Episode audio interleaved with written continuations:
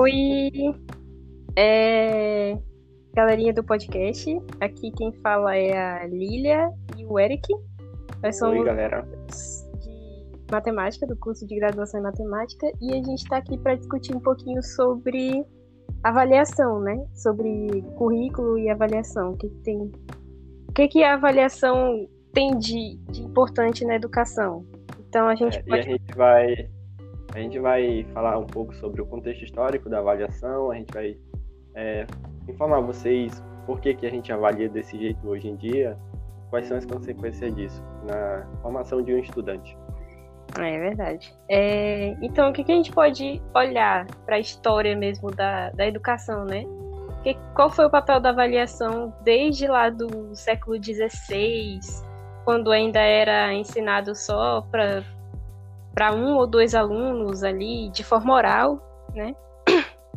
Que era a avaliação era feita para para tipo medir o conhecimento do, do aluno e determinar se ele poderia avançar e ou se ele teria que é, voltar e, e aprender tudo direitinho até ele conseguir realmente chegar no nível que ele poderia avançar para outro conteúdo, por exemplo.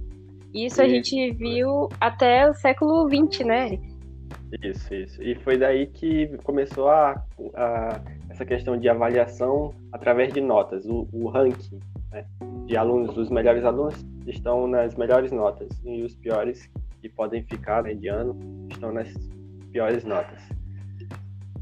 É, isso é até meio prejudicial, né, para o aluno, porque ele fica meio é, desinteressado, mais ou menos, ele fica meio triste, meio para baixo, porque ele olha para a nota dele e pensa, ah, não sou inteligente o suficiente, sendo que a avaliação não é para ter esse, essa, esse direcionamento, né, ela é, É. para ajudar o aluno, não para deixar ele para baixo.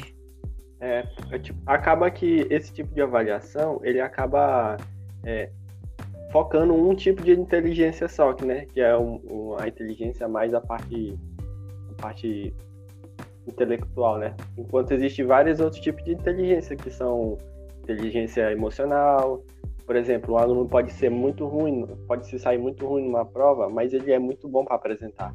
Então, esse, Exatamente. esses alunos eles eles têm outro tipo de inteligência, né? Eles são bons com outras coisas. Então, o que que é o problema desse tipo de avaliação, né? Que tem hoje em dia que é muito focado em nota.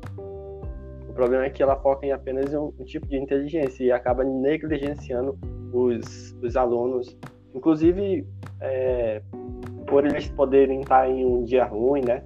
Hum, É, também tem isso.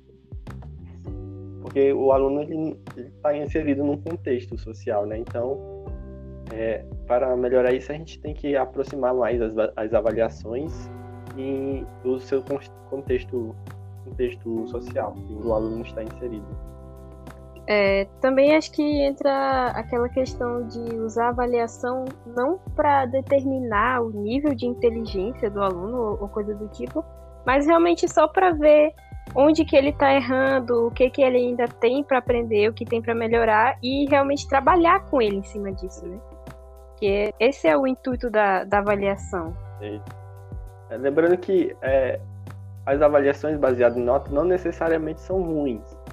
É É. porque focar nelas é o, pode ser o prejuízo, né? Porque as avaliações é, baseadas em notas, elas fazem o quê? Elas apenas é, verificam se o aluno guardou uma informação que foi passada a ele em um breve período de tempo, né? E aí acaba, acaba começando a ter os problemas de decorar essas coisas. Que É. cai até naqueles, naqueles problemas que a gente vê muito em matemática, por exemplo, o professor usa a equação x mais 1 igual a 2, por exemplo. E aí muda a letra e o aluno já não sabe fazer mais. Muda o x, por exemplo, um y, o aluno não sabe mais fazer. Porque ele só aprendeu a- algo mecânico, né? Foi Uhum. decorar os passos. E não a essência daquilo, que é o, realmente o conhecimento. Então, as avaliações é, focadas em notas, ela tem que não podem deixar de existir, porque elas são boas, elas têm que existir. Mas fazer outros tipos de avaliação que aproxima ah, o aluno do seu contexto é, que ele está inserido é, um, é, é para onde a gente tem que ir, né? É, exato, também, né? para realmente ajudar o aluno, porque esse é o papel do professor, né? De ajudar o aluno nessa construção do pensamento dele. É isso aí. É o, aluno, é o, o, papel do professor e o papel da escola, né? Formar os indivíduos para viver numa sociedade, não para resolver questão, uma questão. Né? É. Falar, forma... Por falar em professor, instituição também, outra, outro papel da, da avaliação é justamente para avaliar o sucesso desse, da metodologia do professor e da, dos materiais oferecidos pela instituição mesmo no, nesse processo de aprendizagem dos alunos, né? Porque muitas vezes, se muitos dos alunos estão indo mal nas avaliações, é porque a culpa não é só dos alunos, né? Talvez tenha alguma coisa da instituição ou da metodologia que não está dando certo. E aí, e aí que entra, né? Tipo, foram criados o ENAD, foi criado para medir justamente isso, o, o, a instituição, né? A instituição uhum. está com um bom desempenho. Pois é. Acho que essas são algumas observações que a gente pode fazer sobre avaliação né, no, na educação básica. E tem muita mais, muito mais coisa para se discutir também, né? Mas aí tem. É, só queria falar. explanar mais, mais o assunto né, com vocês, só para vocês ficarem atentos nesse mundo das avaliações. Existe uma ciência por trás da elaboração de avaliações, né? Então a gente só queria é. Falar mais com vocês sobre isso. Então, ficamos por aqui. E até a até próxima. Até a próxima. Bye. Pronto.